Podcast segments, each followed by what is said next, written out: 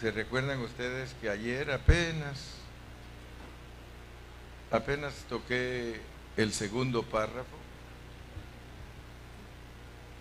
Eh, y vamos a, vamos a meternos más hoy. Si usted trae hambre y sed de justicia, usted va a ser saciado. Y ustedes saben que hay muchos cristianos, millones de cristianos, millones. En todo el mundo hay millones de cristianos. Pero a cada uno lo tiene Dios en un grupo para probarle su corazón. O sea que Dios nos pone a nosotros en iglesias locales, se llama. La iglesia universal es todos los cristianos del mundo entero. Esa es la iglesia universal. Pero cuando nos pone en una localidad que es en una ciudad, por ejemplo, esta iglesia está aquí en Burlington, ¿verdad? Nos pone aquí en Burlington y prueba nuestros corazones para ver cuánto nosotros lo amamos. Y oigan bien, de acuerdo a ese amor que nosotros le tengamos al Señor, Él trata con nosotros. En la Biblia hay un hombre que se llamaba Salomón y él tuvo 300 esposas y 700 concubinas. O sea que esa es una figura. Algunos se asustan y dicen, ese cuate, ese cuate sí tuvo mujeres. Pero él es una figura de Cristo. Y cada una de esas mujeres representa grupos de gente, grupos de gente. Pero lo tremendo y lo que nos debe de llamar la atención es de que él tenía 300 esposas y 700 concubinas, pero había una que la amaba tanto que le decía, paloma mía. No le decía saladita, le decía paloma mía. Entonces, la razón por la cual me estoy introduciendo, introduciendo con estas palabras es porque yo quiero que todos ustedes sepan que Dios nos ve a nosotros de acuerdo a nuestro corazón. Y Dios les va a revelar a ustedes los secretos conforme al corazón de ustedes. Porque si usted quiere ser de las 700, pues usted, allá usted. Si quiere ser de las 300, allá usted. Pero yo no quiero ser ni de las 700 ni de las 300, yo quiero ser la paloma de Él. Que Él me diga, paloma mía. Porque ustedes van a hacer la diferencia y ustedes van a darse cuenta cómo funciona. A muchas iglesias, posiblemente algunos de ustedes ya han ido. Y, y se van a dar cuenta que las iglesias son diferentes. Hay iglesias donde usted llega y ni siquiera lo saludan. Usted puede llegar allí, entra, canta con ellos, oye el mensaje y hasta se les puede poner enfrente a ver si le dicen hola y no le van a decir hola. Usted se va a ir enojado y usted va a decir en esa iglesia como que no quiere secretos. Pero si tú vienes, mira, Lorenzo aquí estaba y hubo un ratito que ya no pudo hablar y todos nos pusimos a alabar a Dios. ¿Verdad? No para que lo dejara mudo el Señor, sino para, para alentarlo, para que Él sepa que esa gratitud que Él sentía, nosotros también la sentimos. Amén, Lorenzo. Y fíjense, yo sentí cuando Él estaba aquí que empezó a llorar, Él que estaba pensando, cuán indigno he sido, Señor, y me has traído. Porque sus palabras lo dijeron, hermano, uno no tiene palabras para mostrarle a Dios la gratitud Y hoy en la mañana que fuimos a visitar a la hermana María Elena, eh, ahí con Vanessa, eh, estábamos eh, hablando de que Dios nos pasa por pruebas a veces hasta de muerte. Y yo le decía a Vanessa, mira Vanessa, aceptar a Cristo no es difícil. Si alguien cree que aceptar a Cristo es difícil, eso no es nada. Solo que no podemos aceptar por nuestra cuenta. ¿Y saben por qué les digo que aceptar a Cristo no es difícil? Porque algunos dicen que es difícil que la gente acepte a Cristo. Hermano, si no son ellos los que deciden. ¿Cómo vamos a decir que es difícil si ninguno de nosotros decide cómo venir aquí? Él claramente dice, no es del que quiere, ni del que corre, es del que yo tengo misericordia. Así que tranquilos, aquí nadie puede venir si Dios no tiene misericordia de él. ¿Sí? Y por eso hay bancas vacías, porque el Señor va agregando a los que han de ser salvos. ¿Saben qué sí es difícil? Aquí les va pues. Lo que sí es difícil. Después que Dios lo captura uno, ya no se puede ir. Eso sí les digo. Ya no se puede ir. Así que lo difícil es que tú descreas. Eso sí es difícil para un cristiano. Descreer, hermano. Dejar de creer. Usted puede tratar de dejar de creer. Mire, yo le invito, porque van a decir, ¿y este predicador qué onda? Yo le invito a que usted diga, ya no voy a seguir a Cristo. Ya no quiero nada con Él. A ver quién puede. Hmm. qué va a poder irse si está pero bien enganchado? Mire, cuando uno se quiere ir, es capaz que usted ni ha bajado la última grada de ahí y se viene a meter un carro ahí y lo mete para adentro. Sí, porque nadie se le puede escapar a Dios. ¿Saben por qué les digo? Porque Dios así lo declara en su palabra. Él dice que a los que antes conoció, los predestinó, y a los que predestinó, los llamó, y a los que llamó, justificó, y a los que justificó, los glorificó. Todo, todo lo de Dios es en tiempo pasado. Así que si hay alguno aquí, si hay alguno que no lo ha capturado el Señor, tenga cuidado uno de estos días lo capturan bien y se va a volver loco igual que nosotros. Y ya no nos va a poder criticar. Ya no nos va a poder criticar porque mire, algunos dicen, "No, es que es que ese mi tío está loco. Esa mi tía está loca. Ahora hasta mi mamá se volvió loca. Ya anda ahí con los locos." Al ratito viene llorando. Yo creí que no iba a ser loca ahora soy loquita, yo también, aleluya, gloria a Dios. Aleluya, hermano. Precioso. Y mire, cuando yo estaba joven, siempre he sido chiquito, no crecí. Por eso yo no puedo decir yo crecí en tal parte. Porque no crecí, pues, me quedé chiquito. Cuando yo era jovencito, me acuerdo que una vez me invitaron dos compañeros que estudiaban conmigo a la iglesia. Dijo, vamos a la iglesia, hombre, vente, se pone bueno, hay chavas. Ah, porque así le dicen a uno los muchachos. Hay chavas bien bonitas ahí en la iglesia, vamos. Y entonces yo le dije, ok, voy a ir con ustedes. Y yo no sé si ya tenían arreglado el plan, hermano, yo no sé. Pero me pusieron en medio de dos bien grandotes.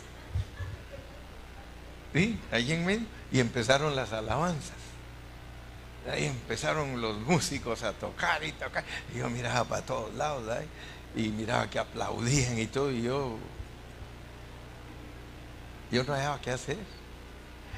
Y de repente se me queda viendo uno de esos grandotes y dice, alábale, alábale. Y yo, ¿qué? Alábale. Al ratito me cargaban, cargado en peso, me andaban alabando a Dios. Y yo ahí, hermano, parecía un muñeco y todo. Y, y, ya, después seguí yendo. Y ya no me tenían que decir alábale. Ni bien empezaba la alabanza y yo ya estaba con mis pasecitos y todo. Y, y tan, yo me gozo lunes, yo me gozo martes, me gozo miércoles. Yo me gozo jueves, yo me gozo viernes, sábado también. Al llegar domingo sigo con el gozo. Oiga, los hermanos lo contagian a uno, hermano. Por eso es que todos tenemos que ser expresivos, porque si alguien llega a visitar su iglesia y usted es un palo, ahí todo, pues a nadie va a contagiar. Pero hermano, mire, esos hermanos ahí lo contagiaban a uno, que hasta después me recuerdo que esa locura se pega. Ya cuando a los 28, pero nos gozábamos. Todos hermanos, usted viera 300, 400 hermanos cantándole a Dios y todos esos coros viejitos, todos esos coritos viejitos y todos danzando y danzando. Y esa hermana viejita, cuando ya tenía como tres años de estar con nosotros, porque yo la vi durante muchos años, ella parecía un palo, todos bailando y todos cantando, y ella hasta se la pasaban llevando y, se, volvía, se volvía a poner ahí, pero no, se, no quería nada. Pero de repente un día me llamó la atención, porque un día yo la vi que la viejita empezó a bailar empezó a bailar y a bailar y a bailar. Y lo tremendo es que se vino desde allá atrás bailando y contenta y alabando a Dios. Y yo estaba predicando así aquí abajo. Y, pasa tú y, me hace así, me, me hace... ¿Cómo la ve, pastor? Así me dijo. ¿Cómo la ve, pastor? Y me dice, pastor, el Espíritu Santo me va bautizando siete veces. Y, yo le digo, bueno, aunque andas mal de teología, síguele ahí porque andas bien en amor. Sí, porque hay veces que uno no sabe nada de la Biblia, pero anda bien en amor. ¿Verdad? Porque ella empezó a amar a Dios de una manera extraordinaria. Y así es como le gusta a Dios que nosotros le alabemos. ¿Verdad? Entonces hoy vamos a meternos en la palabra. Ustedes se recuerdan que ayer empezamos y ayer hablamos bastante de dos versículos y solo se los voy a recordar hoy para meternos más. los versículos que usamos ayer fue Efesios 2.10 e Isaías 43.7. Vamos con Efesios 2.10. Efesios, y quisiera que todos pongan atención porque yo quiero revelarles a ustedes secretos que están bien escondidos. Están bien escondidos en la Biblia. Porque la Biblia es un libro muy particular. Es un libro que en medio de todas las historias que están allí, allí está escondida la revelación divina. O sea que Dios nos cuenta historias, pero con muchos detalles. Y allí está escondido los secretos que Él quiere que nosotros sepamos. Por eso les decía que hay hermanos en Cristo que solo aprenden las historias. Y ustedes van a ir a congregaciones donde el pastor tiene 40, 50 años de ser pastor y solo les cuenta historias. Él no ha sido visitado con una revelación divina que transforme los corazones, que nos cambie, pues, porque eso es lo que pasa, que muchos no cambian porque no les están inyectando una vitamina correcta. La palabra de Dios correctamente inyectada, hermano, ya no deja que nosotros seamos iguales. Nos transforma. Amén. Fíjese pues. Ayer dijimos que nosotros somos hechura de Dios. Y somos creación. Somos hechura de Dios y somos creación. Si ustedes estudian la Biblia cuidadosamente, ustedes se van a dar cuenta que cuando la Biblia habla de crear, crear en hebreo es vara, vara. Se escribe con B grande la pronunciación vara. No es vara, no, vara. Vara en hebreo es crear. Y siempre que Dios crea algo, escuchen bien, por favor, lo hace de la nada. Crear es un verbo que se usa para enseñar algo que se creó de la nada, de la nada. Pero hechura, si usted hace algo, usted ya no está hablando de, de crear, está hablando de que va a usar un elemento para hacer algo. Si usted quiere hacer un pantalón, tiene que tener tela. Amén. Usted no puede crear un pantalón. Usted tiene que hacer un pantalón. Y para hacer algo hay que usar un elemento. Pero luego tenemos que Dios nos da tres verbos a nosotros para que entendamos cómo somos nosotros. Y por eso pongámosle atención a esto. Porque somos hechura suya, creados en Cristo Jesús. Y no vamos a hablar del contexto hoy, porque ahorita no estamos interesados en que usted aprenda todos los detalles de ese contexto. Lo que queremos es que sepa que hay un verbo ahí de hacer y hay un verbo de crear. En ese versículo ahí le dice Dios a usted que Él ha hecho dos, ha, creado y, y ha hecho. Entonces Dios a nosotros nos creó, pero nos hizo. ¿Se acuerdan ustedes de Génesis 1.26, verdad? Que dice, hagamos al hombre. No dice, criemos al hombre, hagamos al hombre. Entonces uno tiene que tener cuidado porque si uno no lee la Biblia con sabiduría y con entendimiento, entonces uno va a suponer, uno va a decir, mm, como que quiere decir esto. Y ustedes saben que así le enseñan la Biblia a la mayoría de cristianos en todas partes. Los ponen a leer y dice, a ver, díganos qué entiende usted. Y dice aquel, pues yo veo esto y veo aquello, aunque sea ciego. Pues" pero él ve. Pero cuando le enseña a un maestro que conoce la Biblia y que sabe interpretarla bajo sus contextos y todo, él le enseña. Y entonces no miramos todos una cosa diferente. Cuando tenemos un ministerio que nos enseña la Biblia, todos miramos lo mismo. ¿Por qué? Porque se está usando el contexto. El contexto es lo que sirve para saber de qué se está hablando. Dice, somos hechura suya, creados en Cristo Jesús. Este versículo solo nos habla de sus llamados y aún de sus llamados tiene escogidos. Porque muchos los llamados, pocos los escogidos, pero llamados de mi nombre. A los judíos, ¿cómo les llama el Señor? Israel, mi pueblo, mi pueblo, Israel. ¿Usted se llama del nombre? Sí, los cristianos llevamos el nombre de Cristo en nosotros. Todos los llamados de mi nombre, judíos e iglesia, que somos los gentiles, todos los llamados de mi nombre, para gloria mía. Para gloria mía. Fíjese pues, para, para, para gloria de Él que hizo. Él te crió a ti, hermano. Y Él me crió a mí. Para gloria mía, nos creó, nos formó y nos hizo. Ahora, el problema es este.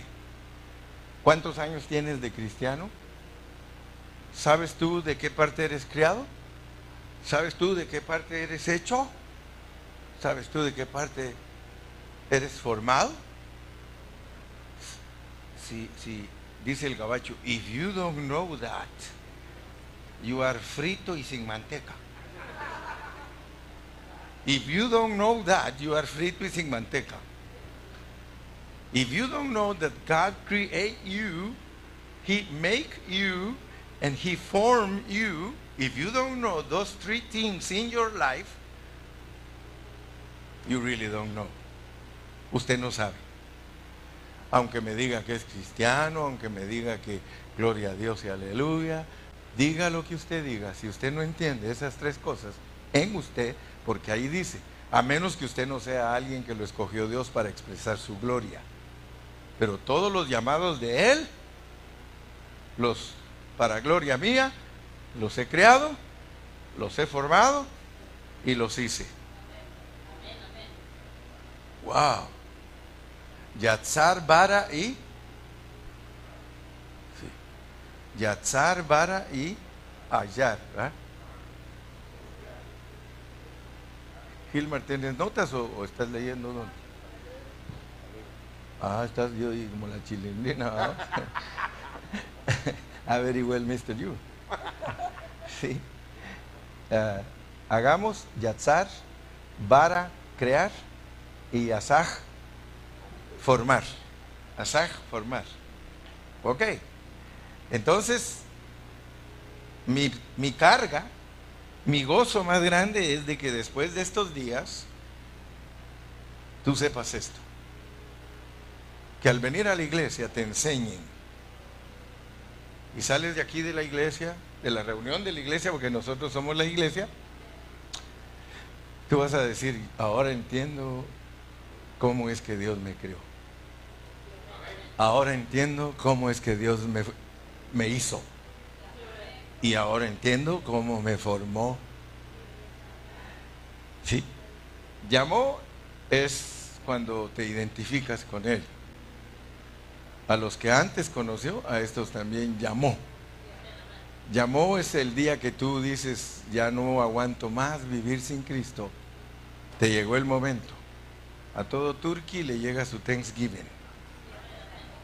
Así que cuando ya llega el momento que dices, y a veces es hasta que te dice el doctor que tienes cáncer, porque muchos no se entregan, hermano. Pasa casi toda su vida y no se entregan. algunos les pasa hasta como el ladrón que estaba allá a la par de, cruz, la par de Cristo. Fíjese que ese ladrón, hermano, gastó toda su vida robando. Los dos. Aunque dicen que uno era ladrón bueno y el otro era ladrón malo, así dice. Pero el que es ladrón es ladrón, hermano. Y, y lo único es que uno de esos dos ladrones, uno decía, ya cállate, hombre. Ya, ya cállate, güey. Sí. Si era mexicano, así decía, ¿no? Pues así tenía que decir, ¿no? Ya, cállate, güey. Este, este es inocente.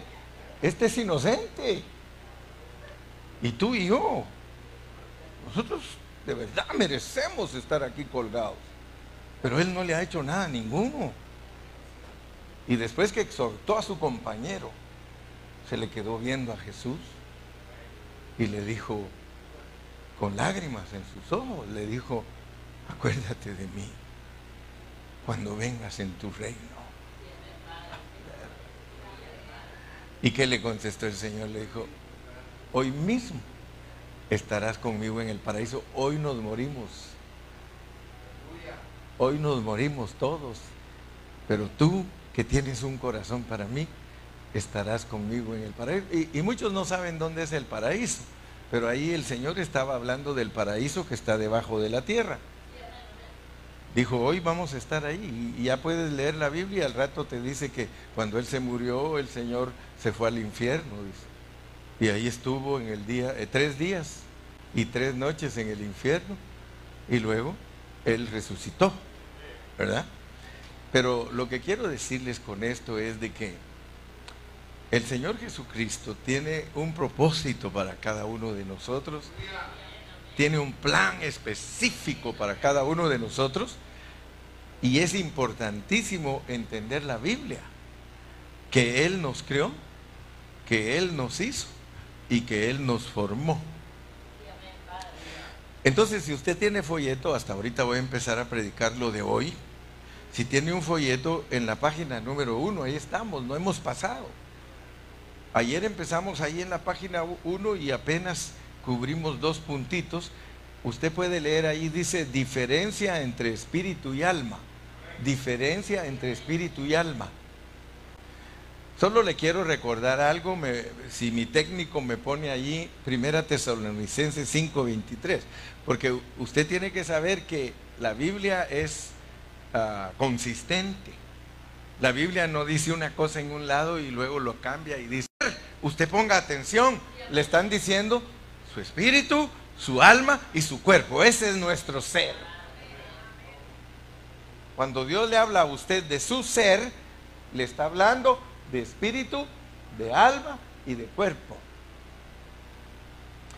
Y conforme vamos estudiando, descubrimos que en nuestro espíritu nos creó,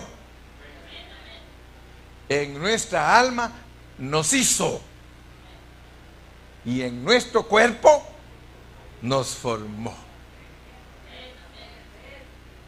Por eso voy despacito y con cuidado y mi esposa me dice, no te estés subiendo y bajando porque ya no estás joven, te vas a caer.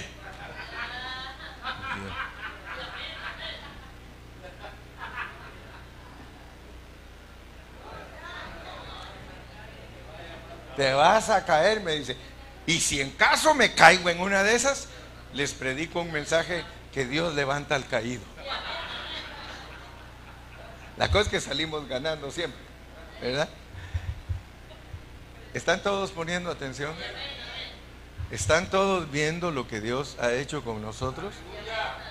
En nuestro espíritu Él nos crea.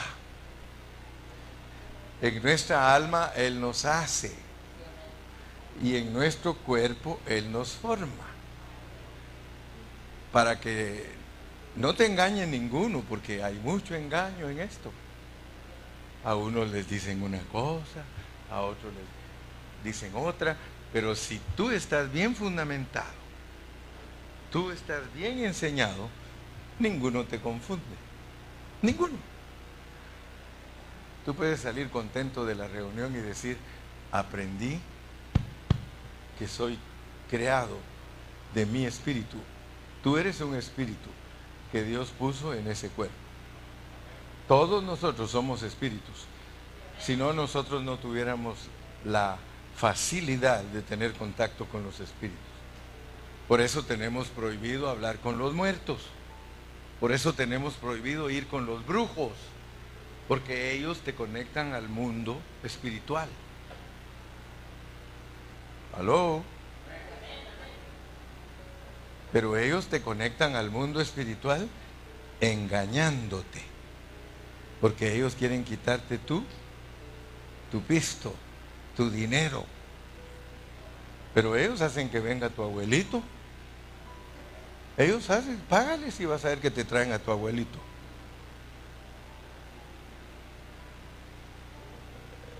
Si se recuerdan ustedes que una pitonisa la consultó Saúl y le hizo venir a, a Samuel.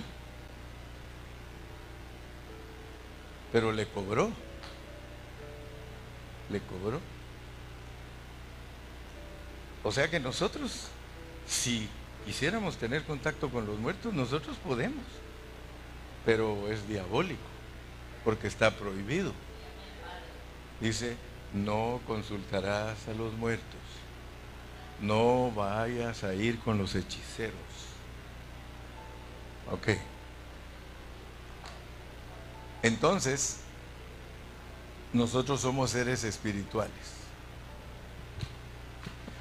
Lo triste es que a nosotros solo nos enseñan la mitad de la verdad.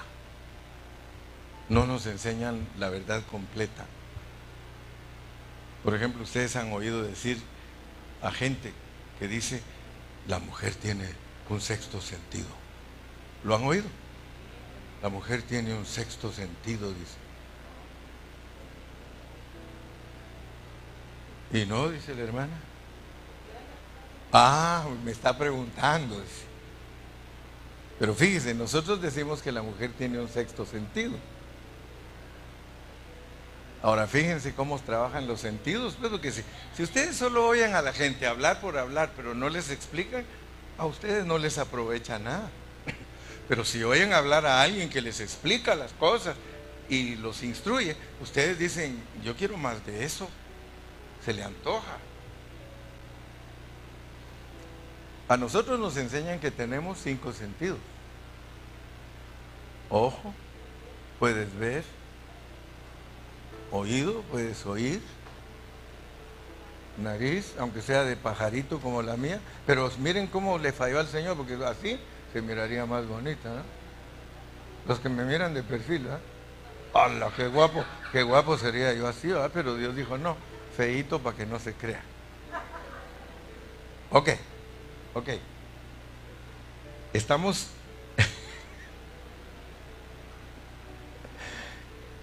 Estamos entonces entendiendo que nosotros nos han enseñado a ver, a oír, a oler, a saborear, a tocar cinco sentidos. Pero a ninguno le enseñan su sexto sentido solo asumen que la mujer tiene sexto sentido, solo porque la mujer es más precavida que el hombre. Pero, pero, ¿cómo que mensa a la vez? ¿Cómo es eso? Ay, ay, ay, mire, mire, mire. pero pues lo que les estoy explicando, solo la gente, la mayoría cree que, que solo hay cinco sentidos. Pero Dios nos dio un sexto sentido para tener contacto con el mundo espiritual. Si Él no nos hubiera dado ese, ese sexto sentido, y ustedes van a saber quién es el sexto sentido, es Cristo.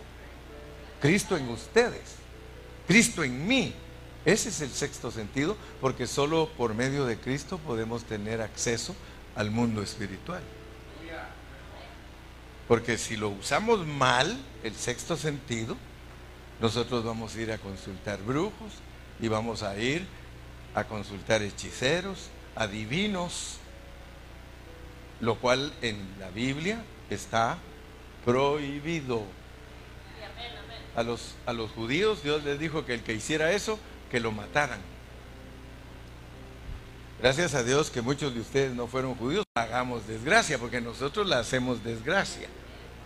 Pero sigamos pues porque estamos masticando, esto es comer. Estamos tocando espíritu, alma y cuerpo, espíritu, alma y cuerpo. Y dice ahí que espíritu, alma y cuerpo deben de guardarse irreprensibles.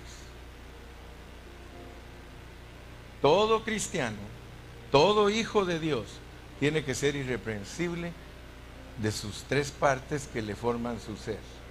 Usted tiene que ser irreprensible en su espíritu, irreprensible en su alma e irreprensible de su cuerpo. Porque con, los, con las tres partes se pueden hacer cosas malas. Yo, yo, he estudiado muchos años la Biblia y por eso yo sé hasta cuando cantan un canto que está mal hecho. Por ejemplo, les voy a citar uno, un canto que diga, eh, mi, eh, mi vida y mi alma. Fíjese, mi vida y mi alma. La vida es el alma y el alma es la vida. Solo está repitiendo el mismo concepto. Y hay veces que los cantos mismos, en vez de ayudarnos a tener un, pensamiento sobrio, nos tuerce porque casi todos los cristianos creen más los cantos que la Biblia. O sea que eh, los cantos se han vuelto doctrina para muchos cristianos y, los cantos no están a veces bien hechos. Por eso mm, se nos exhorta a hacer buenos cantos, para que no cantemos mentiras, pues. Si, en un canto dice, eh, danzando y todos están como palos, mejor no lo canten. Toda la noche yo danzando. solo lo puede cantar el que está danzando. Toda la noche sin parar, cantándole alabanzas al Señor, viviendo de su gloria y majestad. Él es el rey. Noche sin parar, cantándole alabanzas al Señor. ¿Y qué pasa? Está ahí. Toda la noche sin parar, cantándole alabanzas al Señor, gritando de su gloria y majestad, Él es el Rey. ¿Y eso? Si, si tu canto dice danzando, aunque sea, si tienes artritis, aunque sea así, aunque sea así, hazle. Aunque sea así, hazle, pero que te vean danzando. Sí. Yo vi morir a un hermano. Yo vi morir a un hermano que estaba, pero malísimo de la artritis y osteoporosis y todo lo que tiene que ver con los huesos, ese hermano lo tenía. Y como me oía predicar, ahí estuvo con nosotros hasta que se murió. Ponía su mano así en la banca y se ponía a cantar y decía, aleluya, alabaré al Señor, lo alabaré. ¿Cómo la ve, pastor? ¿Cómo la ve, pastor? ¿Ah? Porque si no cantamos mentiras. Sí, a veces cantamos que cómo queremos a los hermanos y que no sé cuánto y, y los odiamos. Entonces, tenemos que tener cuidado porque nosotros nuestro ser tiene espíritu, alma y cuerpo. Y ustedes saben que para darnos a entender tenemos que usar la Biblia. Porque si no usamos la Biblia, son puros inventos de nosotros. Génesis 1.26. Por eso repito y repito y repito. Génesis 1.26. Entonces dijo Dios, entonces dijo Dios, no dijo criemos, no dijo formemos, ¿qué dijo? Hagamos al hombre. Hagamos al hombre. Ahorita Dios te quiere revelar lo que quiere decir que Él te hizo. Y mira cómo te hizo. Ponle atención porque ahí dice cómo te hizo. Hagamos al hombre conforme a nuestra semejanza. Hagamos al hombre conforme a nuestra semejanza. o sea que, como yo te estoy enseñando y tú quieres verdaderamente aprender, tú vas a decir, gloria a Dios, porque yo fui hecho a la semejanza a la semejanza de Dios. Dios me hizo a su semejanza. Cuéntales a todos, diles, yo llevo la semejanza de Dios porque Él me hizo. Ninguno te va a entender porque tú estás entendiendo porque te estoy explicando la Biblia. Pero si tú captas bien la enseñanza y la aprendes a transmitir, tienes que aprender a transmitir todo lo que yo te estoy diciendo. Y si lo aprendes a transmitir, entonces a todos los instruyes. Y la Biblia dice que nosotros somos responsables de hacer discípulos. Si yo a ti no te hago discípulo, en nada me va a beneficiar estar aquí parado exponiéndome a caerme. ¿sí? De nada me va a servir estar gritando, de nada me va, si yo no me preocupo que tú seas un discípulo. Entonces dijo Dios, hagamos. Hagamos al hombre a nuestra imagen, conforme a nuestra semejanza. Wow. Hagamos al hombre a nuestra imagen, conforme a nuestra semejanza. Entonces a todo el mundo cuéntale, yo estoy hecho, no creado. Mal creado soy, pero no creado soy hecho a la imagen y a la semejanza. Está dándoles clases, aunque dice que es un catedrático, dice que es un tutor, dice que es un maestro, y les cambia el pensamiento. Aquí se les enseña que Dios los crió a imagen y semejanza. El de allá le dice, no, tú vienes del chango. Tú vienes del chango. Y como es más fácil creer que uno viene del chango, que Dios lo haya hecho a imagen y semejanza de él. Porque uno mismo dice, yo no puedo estar hecho a la imagen y semejanza de Dios si a mí me dan ganas de hacer maldades. A mí me dan ganas de hacer mal, robarme un carro, asaltar un banco, pegarle a los que no quiero. Dice, yo de verdad que soy chango. Y a todos les anda con soy chango. ¿Cómo te llamas? Chango Carrillo. Chango Ceja. ¿Sí? ¿Cómo te llamas? Chango García. Chango Montalvo. Porque es fácil. Es fácil ser changos, hermano. No se esfuerza nada, uno, nada. Es que a la, a la mera verdad, actuamos como chango, vivimos como chango, pensamos como chango. Entonces a nosotros es fácil y el diablo quiere que usted ignore eso. El diablo le dice, no le pongas atención a Dios, solo te está tratando de engañar. Eres chango, changuito. Y aquel anda contento. Hasta compra un envoltorio para la cola. Sí, porque tiene que andar deluxe. tiene que esconder todo su, toda su, su debilidad. Pero Dios te sigue diciendo, yo te hice a mi imagen y a mi semejanza.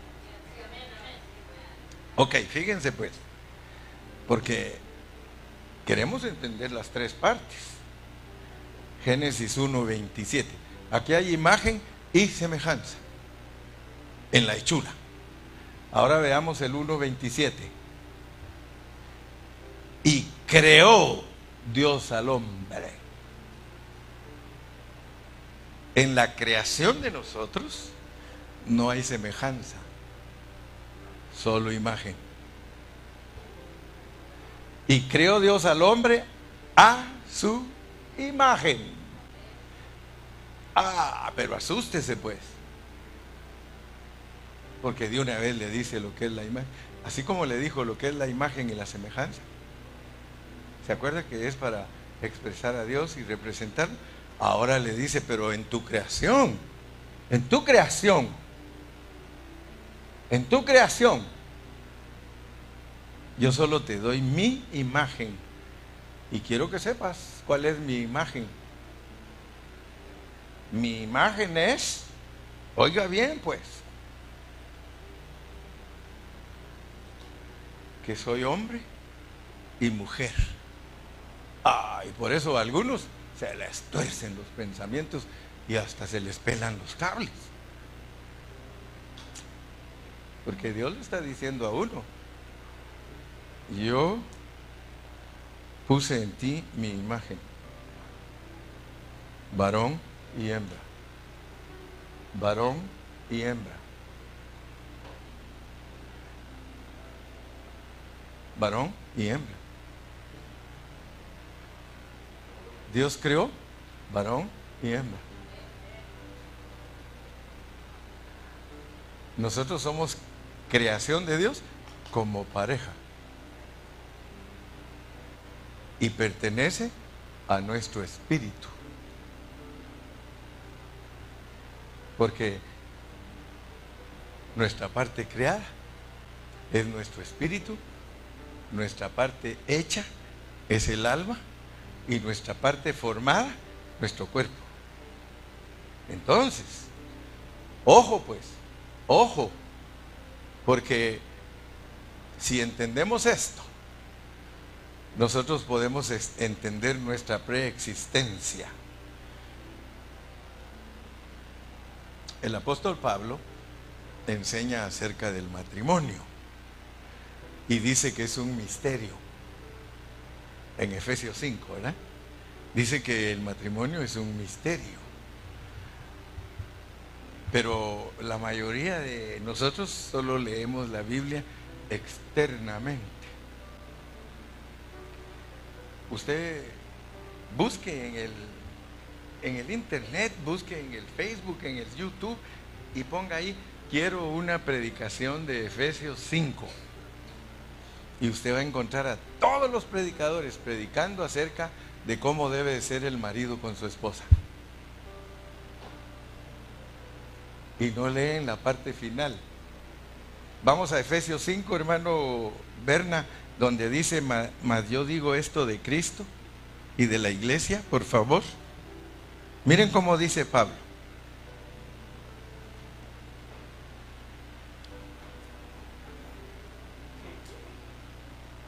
Efesios 5, hermano Bernardo, hasta allá más adelantito por los versículos. Ahí está. No, pero ese todavía no. Es el otro que sigue. Mas yo digo esto de Cristo. El 30, mijo. Se ve que no conoces la Biblia, mijo. Porque somos, no, no es el 30, ¿qué pasó, hombre? 32, ya me están cuenteando mucho. Ahí está, ahí, ahí está. Grande es este misterio, mas yo digo esto respecto de Cristo y de la iglesia. Quiero que pongan atención, por favor, hermanos, porque estamos hablando de nuestra parte creada. Varón y hembra los creó. Varón y hembra los creó. Y usted va a descubrir, por Efesios, regresamos a Efesios 2.10, usted va a descubrir la creación y hembra. Creados en Cristo Jesús. Si usted no entiende que usted fue creado, usted es cristiano, usted fue creado en Cristo Jesús, hecho en Adán, formado del polvo de la tierra. Nosotros no fuimos creados en Adán, porque entonces ese versículo es mentira. Nosotros fuimos creados en Cristo Jesús. ¿Y cómo te creó? Varón y hembra. Lo dice la Biblia. Cuando Dios creó a Jesús, creó a la iglesia. ¿Sí o no? Cuando Dios creó a Jesús, Él creó a la iglesia junto con Jesús. Entonces, si tú un día vienes a Cristo y te identificas como cristiano, tú conoces tu eternidad. Porque si el que no el que nunca viene a esto, nunca es de eso. Por eso yo les dije, yo estoy hablando con los que Dios ya capturó. Si Dios no te ha capturado, aunque todo eso hable de ti, perdóname, pero no lo puedes disfrutar hasta que tú le entregues tu corazón a Cristo, esto es tuyo. ¿Cuántos dicen amén? Creados en Cristo Jesús como varón y hembra. Wow. Wow. Creados en Cristo Jesús como varón y hembra. Cristo es el varón y su esposa es la iglesia. Creados en Cristo Jesús. Cristo es el varón, nosotros somos su esposa. Esa es una enseñanza que todos los cristianos la saben. Así que yo no estoy manipulando nada, no estoy cambiando nada. Solamente estoy aclarando conceptos. Varón y hembra los crió. Y eso pertenece a nuestra parte espíritu. Nosotros en nuestro espíritu somos mujer de Dios. Somos mujer de Cristo. Nosotros aquí la parejita solo es una sombra de lo que Él es. Por eso Pablo dice, y los maridos que amen a sus mujeres y que sus mujeres se sujeten a sus maridos y maridos amen a sus mujeres como Cristo ama a la iglesia que se entregó a mí y bla, bla, bla, bla. Mas yo digo esto de Cristo y la iglesia. Entonces nosotros solo imagínense pues qué creación somos. Por eso les dije que no podemos seguir creyendo que somos changos. Si usted cree que usted es chango y changa, hermano, usted está torcido. Si ya cree en Cristo. Ahora, si no cree en Cristo, lo felicito porque usted es un chango y una changa. Sí, no, no hay nada que perder. Pero si usted es cristiano, usted es la esposa de Cristo. Usted es la esposa de Cristo. Y de acuerdo a la pureza de la Biblia, a usted lo crearon junto con Cristo.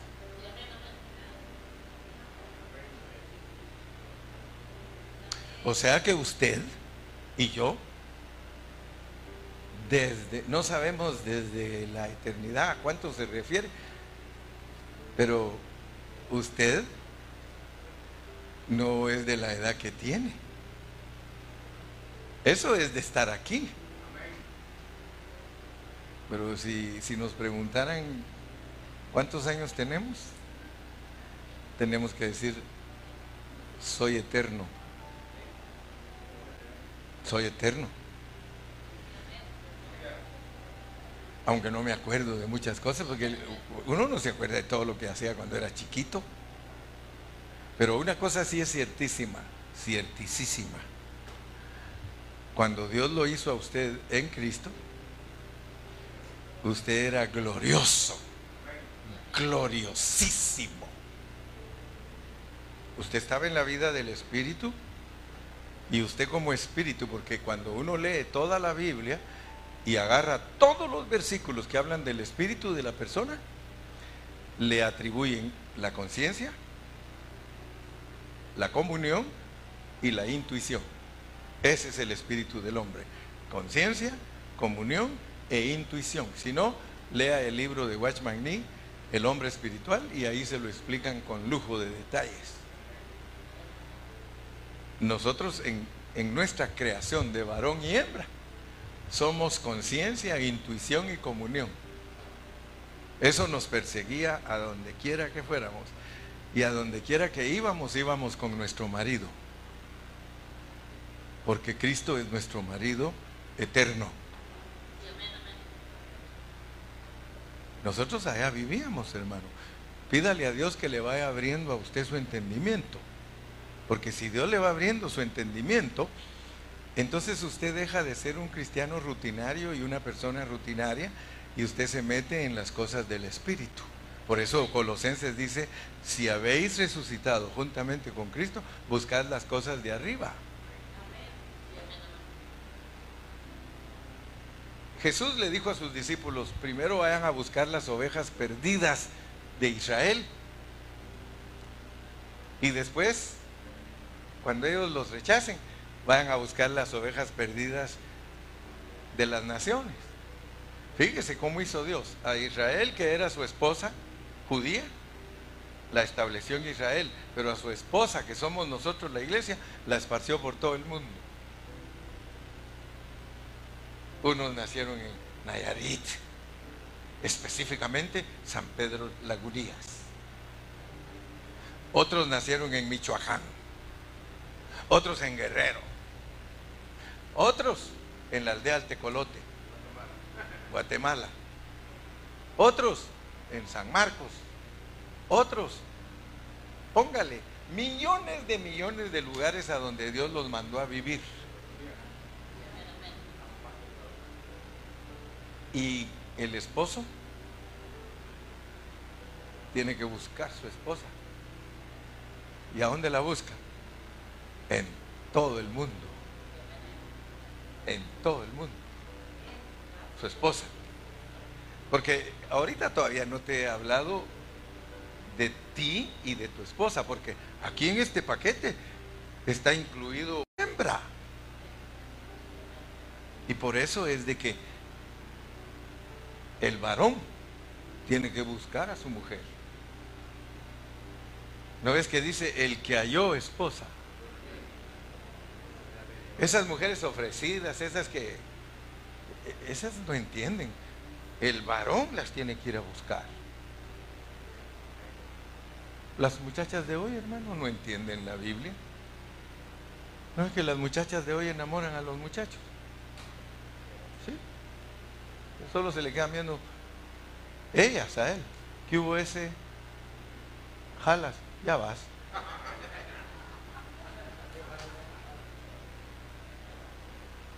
Cambia una mujer que es temerosa de Dios, esperando que le llegue su príncipe azul. A veces se desesperan porque si ya tengo 38 años, creo que no me voy a casar nunca y él empieza a crecer aquí la varilla y, y ya estoy vieja. Espérate, cuando Dios te creó, te creó con todo y marido. Hermano, pero yo así tan fea.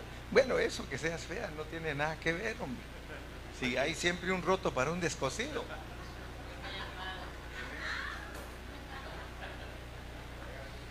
Lo que sí te digo es que cuando Dios te crió, te crió en pareja.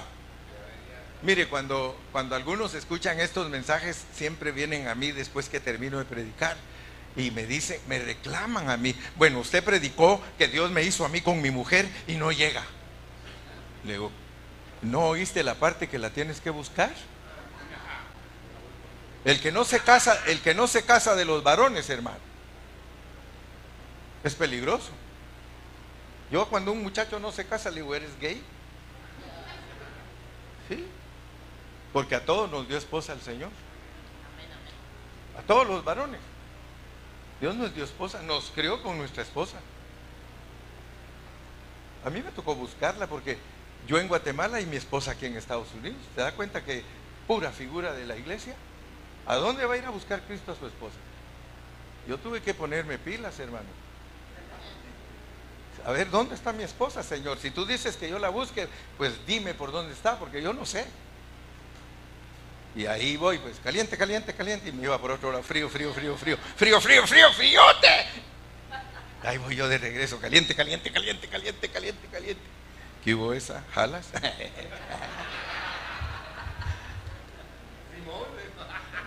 Simón.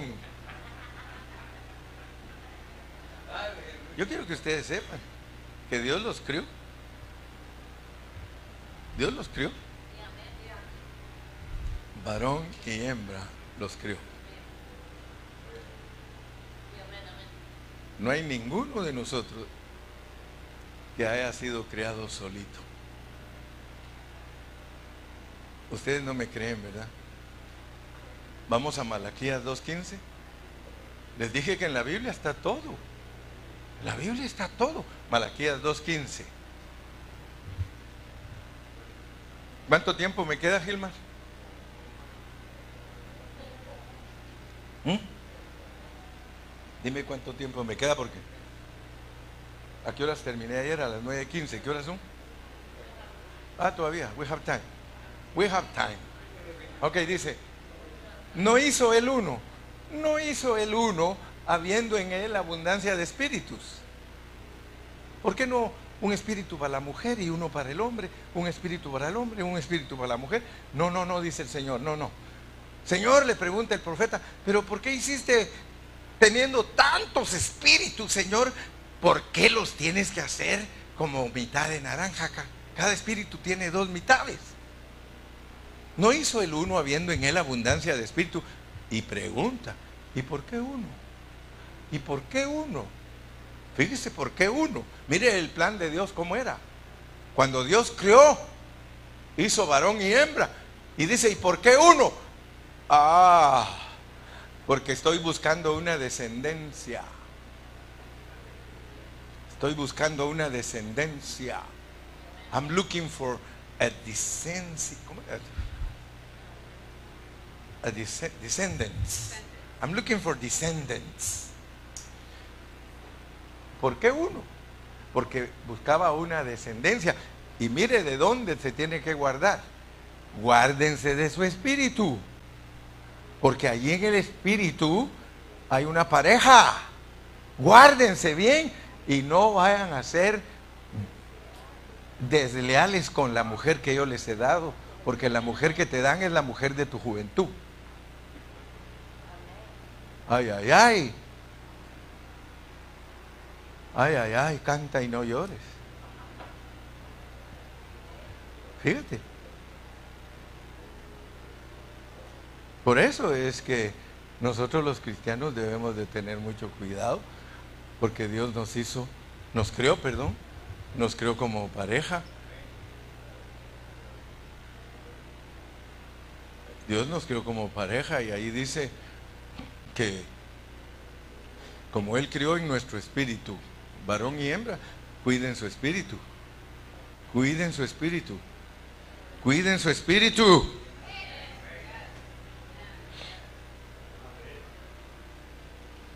Vamos a irnos al cielo. Ahorita vamos, subamos todos al cielo, pues olvídense que están aquí en la tierra, nos vamos a hacer un viajecito al cielo. ¿Ya llegamos? Ya, sí, porque en segundos se llega. Y nos dice Dios allá, bienvenidos todos. Bienvenidos changuitos. Bienvenidos todos. Quiero mostrarles un video en donde ustedes se den cuenta lo que pasó con los espíritus que fueron desobedientes.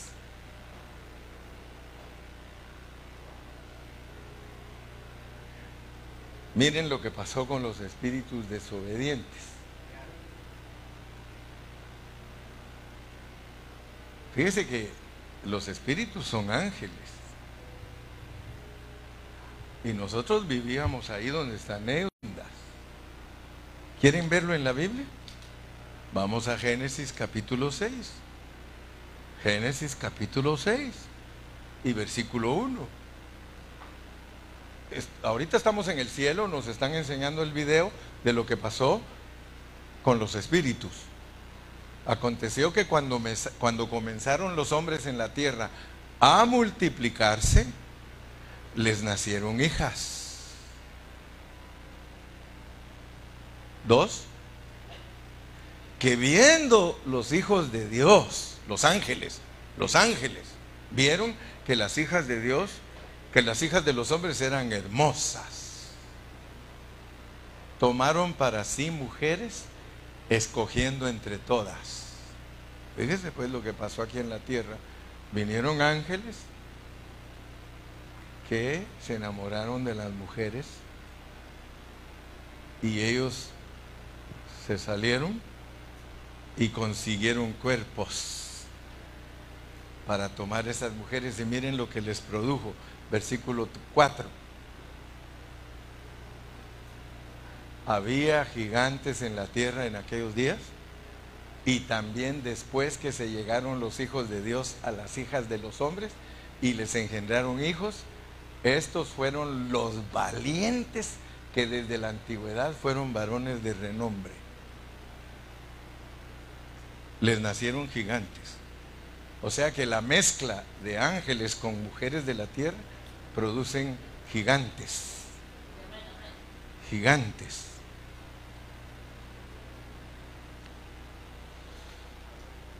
Estamos en el cielo, hermano. Pero ya nos trajeron a que veamos lo que vienen a hacer los que están allá.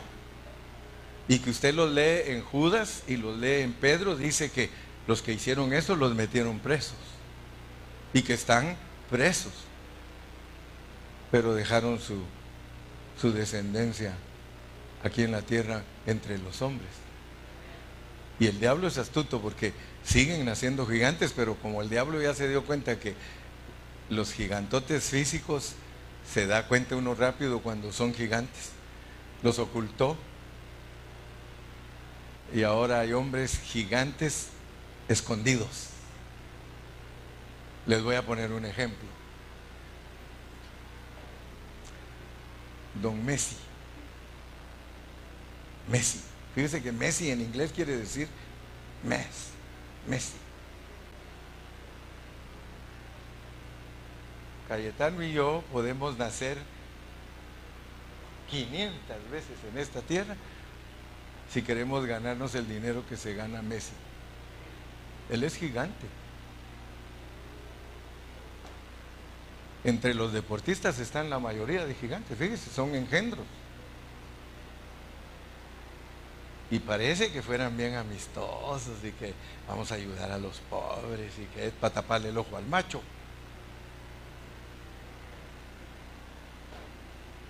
Ellos son gigantes. Ustedes saben que un cristiano es capaz de no ir a la reunión porque va a jugar ese gigante.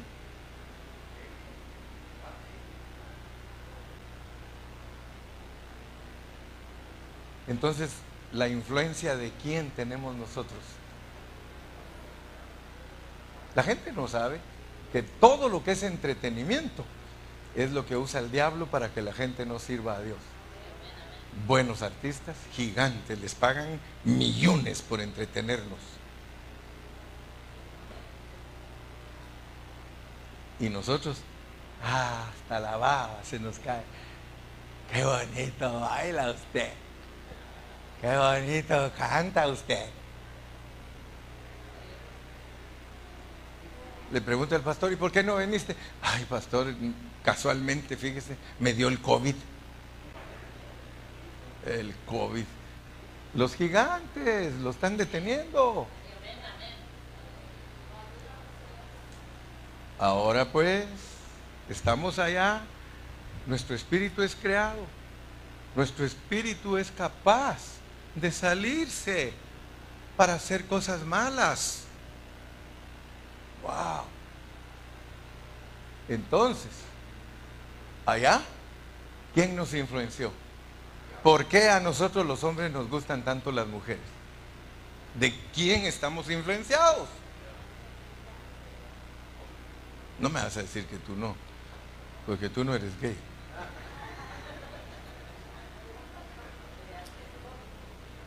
¿Quién nos influencia a nosotros los varones?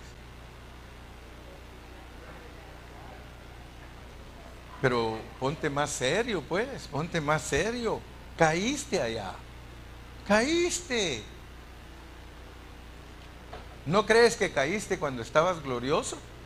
Lee Romanos 3:23. Romanos 3:23.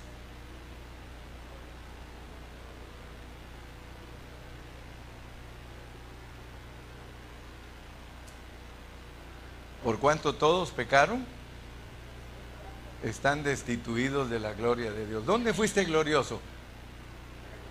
En Cristo. Pero te dejaste influenciar. Si no, no te gustarían las mujeres.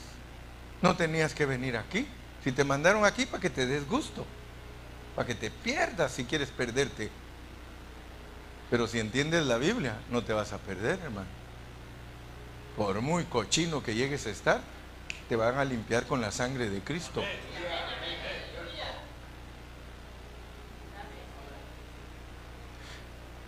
Esto es tremendo, hermano. O sea que nosotros, sin tener cuerpo físico y sin tener alma, hicimos la maldad. Nos dejamos influenciar y Dios se dio cuenta. Dios se dio cuenta. Y allá nos pregunta a todos. A ver, mis hijos, ustedes se dejaron engañar. Miren lo que va a pasar. Satanás, fuera de aquí. Y gracias a Dios que ya estás en Cristo. Porque el que no está en Cristo, olvídese de todo esto que le estoy hablando yo a usted, ni siquiera lo ha empezado. Pero allá, ¿quieres ir, hijo mío? Y si no me creen lo que les estoy hablando, lean la Biblia, el hijo pródigo. Dame mi herencia. Nos mandó con herencia, hermano.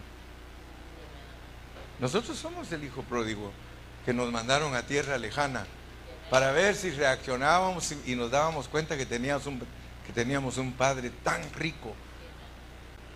Y, y hasta que ya nos gastamos la herencia porque a Dios no le importa para nada, ni un comino qué haces tú con tu primera parte de herencia, a Él no le importa qué haces tú con tu vida. Te deja que hagas lo que quieras hasta que reacciones y que digas yo soy un miserable dándole de comer a los cerdos, teniendo un Padre Celestial tan rico. Y ahí recapacitas y buscas la iglesia. Porque la iglesia es nuestro hogar, esta es la casa del Padre, esta es la casa del Padre.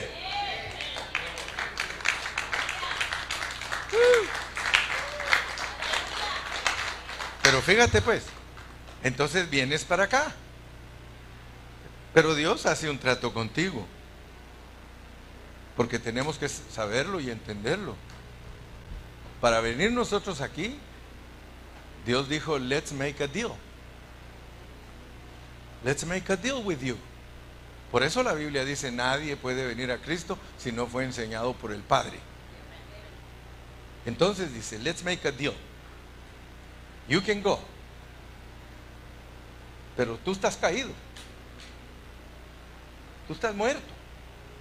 ¿Estás dispuesto a ir a recoger la vida allá? Aquí la perdiste. Pero aquí no se puede recuperar. Porque allá abajo está al que hay que vencerlo. Porque Él nos engañó a todos aquí. Él engañó a mi creación. Él engañó al diablo. Y el diablo y, todos sus seguidores los influenciaron a ustedes. Ustedes tienen ahora la misma naturaleza que Él. Ahora ustedes solo andan viendo que miran. Pero hagamos un trato. Vayan allá. Leamos Hebreos 2.14. Vayan allá. Y nosotros dijimos, amén Señor, yo voy. Con tal que me levantes, yo voy. Vamos pues. Así que por cuanto los hijos participaron de carne y sangre, nosotros nos venimos a la tierra a participar de carne y sangre. Para destruir. De, carne y sangre, él también participó de lo mismo, pero aquí está la clave, pues. Ahora vas a entender para qué te dieron cuerpo y sangre aquí, porque si no lo sabes usar, lo vas a usar para otra cosa, y es para esto, para destruir por medio de la muerte al que tenía el imperio de la muerte, esto es al diablo. Fíjese pues, nosotros somos gente digna de lástima. Nosotros venimos aquí a la tierra y hay muchos que a trabajar y hacer dinero, a trabajar y hacer dinero, a trabajar y hacer dinero. Y el pastor, ¿por qué no viniste hermano? Si tan bonito que estuvo la reunión. El, el patrón me pidió hermano que me quedara y me pagó overtime.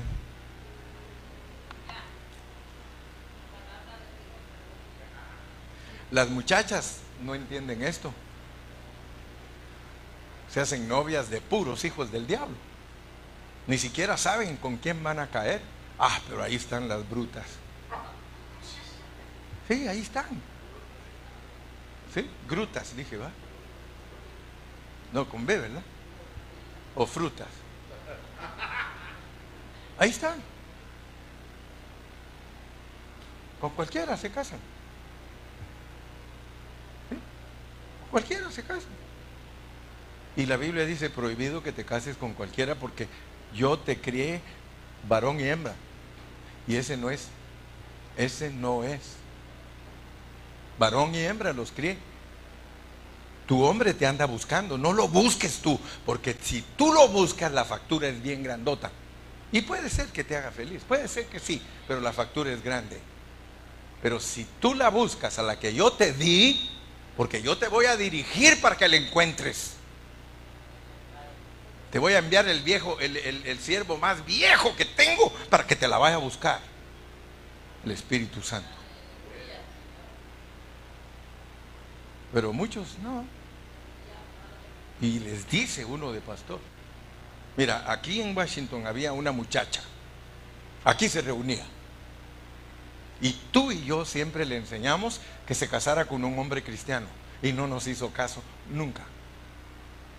Entonces a mí me escribió y me dice, auxilio, auxilio. Necesito, hermano, que me ayude, que me dé un buen consejo. ¿Y sabes qué le contesté? No te lo doy. ¿Por qué? Se puede saber. Porque nunca nos hiciste caso. Cayetano y yo te instruimos a que te casaras con un hombre cristiano y tú te casaste con un mundano, un impío, y ahora te dejó y te dejó con dos hijos y ahora tienes que pelear la batalla tú sola porque esas son las consecuencias y él se fue con otra. Porque nunca esperaste al que te anda buscando. Y algunas pues cuando ven a uno que la anda buscando, dice, está muy feo. Ellas quieren un bonito. Y el que Dios les manda es un feo. Regularmente. Ya viste, a mí me mandó con la hermana Carrillo.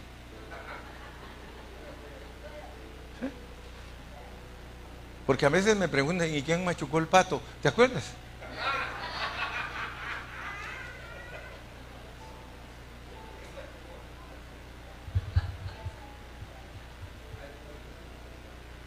Ese está bonito, el del machucar el pato, pero no se los voy a contar hoy, ¿va, Gilmas?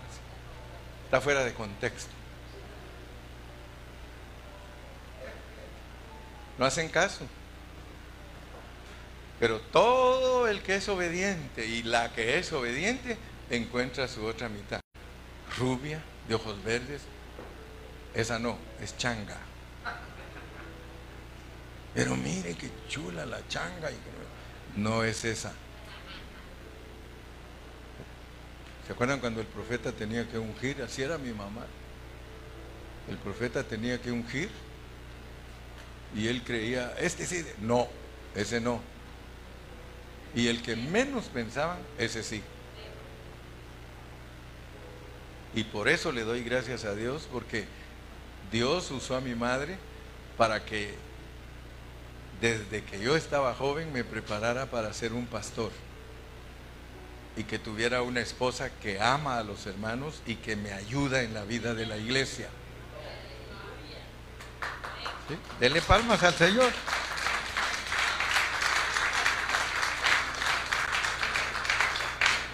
¿Qué le parece a usted que cuando yo aparecí con la hermana Carrillo, ella me dijo, es así? Porque mi tía decía que a mi mamá no le iba a gustar ni una, que yo me casara con cualquiera. Así me decía mi tía. Casi ese hombre, se va a quedar sin casarse por hacerle caso a su mamá, a su hermana de ella. Y yo le hice caso a mi mamá y me esperé y encontré la ayuda idónea. Hoy tengo 46 años de estar casado con ella. Y no me arrepiento. Yo le digo, mija, si yo volviera a nacer, me caso otra vez contigo. Porque tú has sido para mí una gran bendición. Y tú eres la esposa que Dios me dio para que yo pudiera ser un siervo de Él. ¿Sí? Y me asusté que me dio un ángel porque yo todo torcido, así caminaba, mira. De torcido, pues. Me dio ángel caído enamorando a todas, porque así hace uno cuando no es temeroso de Dios, a todas les hace.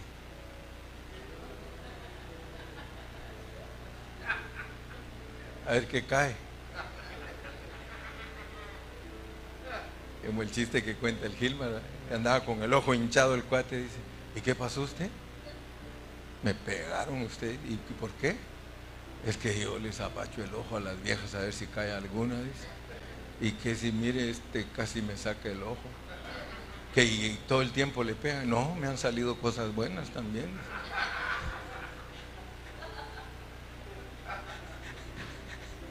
Así que siempre andaba ahí. Creados en Cristo Jesús, varón y hembra. Pero lo más importante es que entiendas que no puedes ser fornicario con Cristo porque esa fornicación es así, es penada. La de aquí te la perdonan. La fornicación de nosotros los hombres de mujeres ajenas, Dios nos perdona si nos arrepentimos y hasta la vieja nos perdona porque nos quiere mucho. Sí, cuando un hombre se arrepiente de todo lo malo que le ha hecho a su esposa, su esposa lo perdona porque a través de ella se refleja el amor de Dios para nosotros. La mujer es, el hombre es el que no perdona a su mujer si le hace lo mismo. Pero las mujeres tienen un corazón noble, un corazón sabio, un corazón lleno del amor de Dios. Yo he conocido hermanas que sus esposos las han engañado. Y ella dice, yo te perdono, mi hija, yo te perdono, tú eres mi otra mitad. Tú eres mi regalo de Dios. Un poco changuita, pero, pero eres tú. ¿Sí? Entonces, que nos guardemos de nuestro espíritu, porque Él buscaba descendencia. ¿Sabe cuál era la meta de Dios? Que ninguno que no fuera escogido por Él se metiera con alguien porque iban a ser Cristo y tenía que ser una línea de pureza. Si alguien se metía con mujeres que no tenía que meterse o con hombres que no tenían que meterse, le arruinaban sus planes. Entonces él dijo, lo voy a hacer de esta manera y usted examina la línea de José y la línea de María, puros, puros.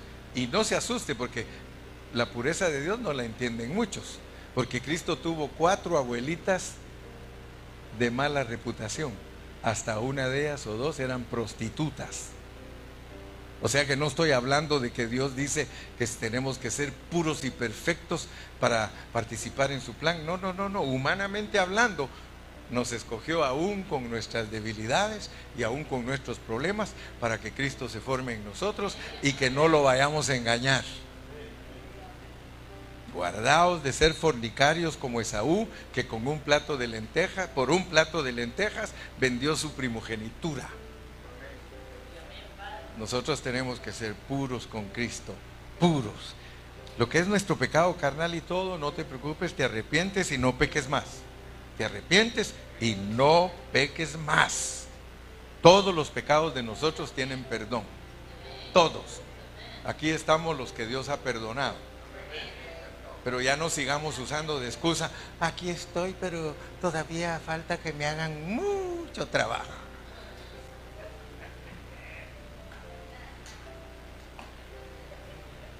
Diez años pasan y aquí estoy y estoy esperando que el Señor me haga mucho trabajo. Pasan 20 años, aquí estoy esperando que el Señor complete la obra. 50 años. Y ahí está todavía esperando.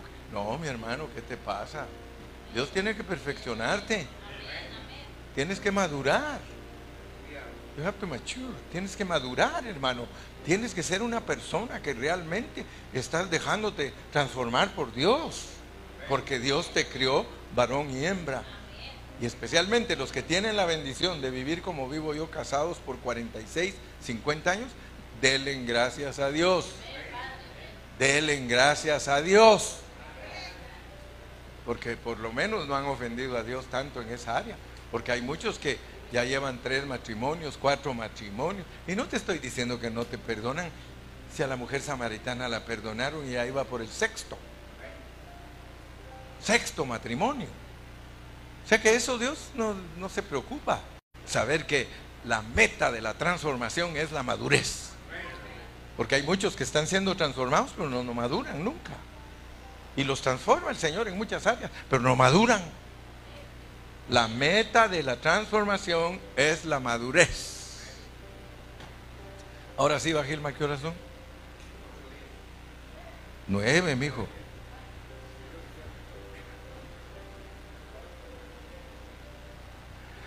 Yo espero que en esta noche hayan entendido la diferencia entre espíritu, alma y cuerpo.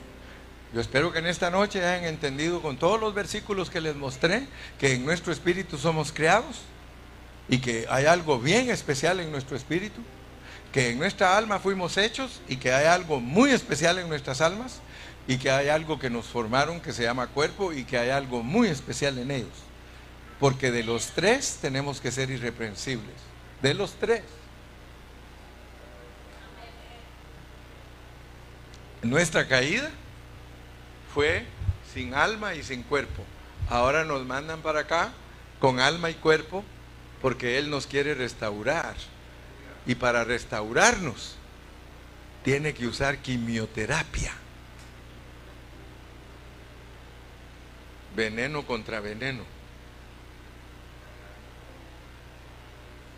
Porque nosotros en realidad, hermano, nosotros somos veneno. Nosotros somos veneno. Pero el trato fue, aguantas, ahí sí que jalas, ya vas, Simón. El trato fue que vienes en un cuerpo caído. ¿Lo tomas o lo dejas? Porque él mismo hizo lo mismo. Dijo, voy a tomar un cuerpo caído para rescatarlos a todos. Me voy en un cuerpo caído en pura carne porque el término carne en la Biblia es negativo. La encarnación de Dios es negativa. Él se hizo igual a nosotros, tentado en todo, tentado en todo. en todo, pero sin pecado. Entonces yo los voy a ayudar para que se den cuenta que aunque uno ande en un cuerpo caído, uno puede ser victorioso. Pero solo, Él dice, solo en mí. Solo en mí pueden ellos ser victoriosos. Si me toman como su persona, segurísimo que regresan al estado original, que es llenos de la gloria otra vez, y nos vamos de luna y miel con ellos. Nos vamos a las bodas del Cordero, nos vamos a la cena del Cordero, estableceremos el reino y seremos la autoridad del universo. Porque desde el principio yo los hice, yo los crié y yo los formé para mi gloria. Así que diablo vencido, diablo acabado, diablo destruido. Con ellos, con ellos, este universo se levantará. Porque este universo cayó con ellos y donde ellos cayeron, allí los levanto. ¡Uh! A su nombre. Aleluya. Por ahí lo dejo. Seguimos mañana.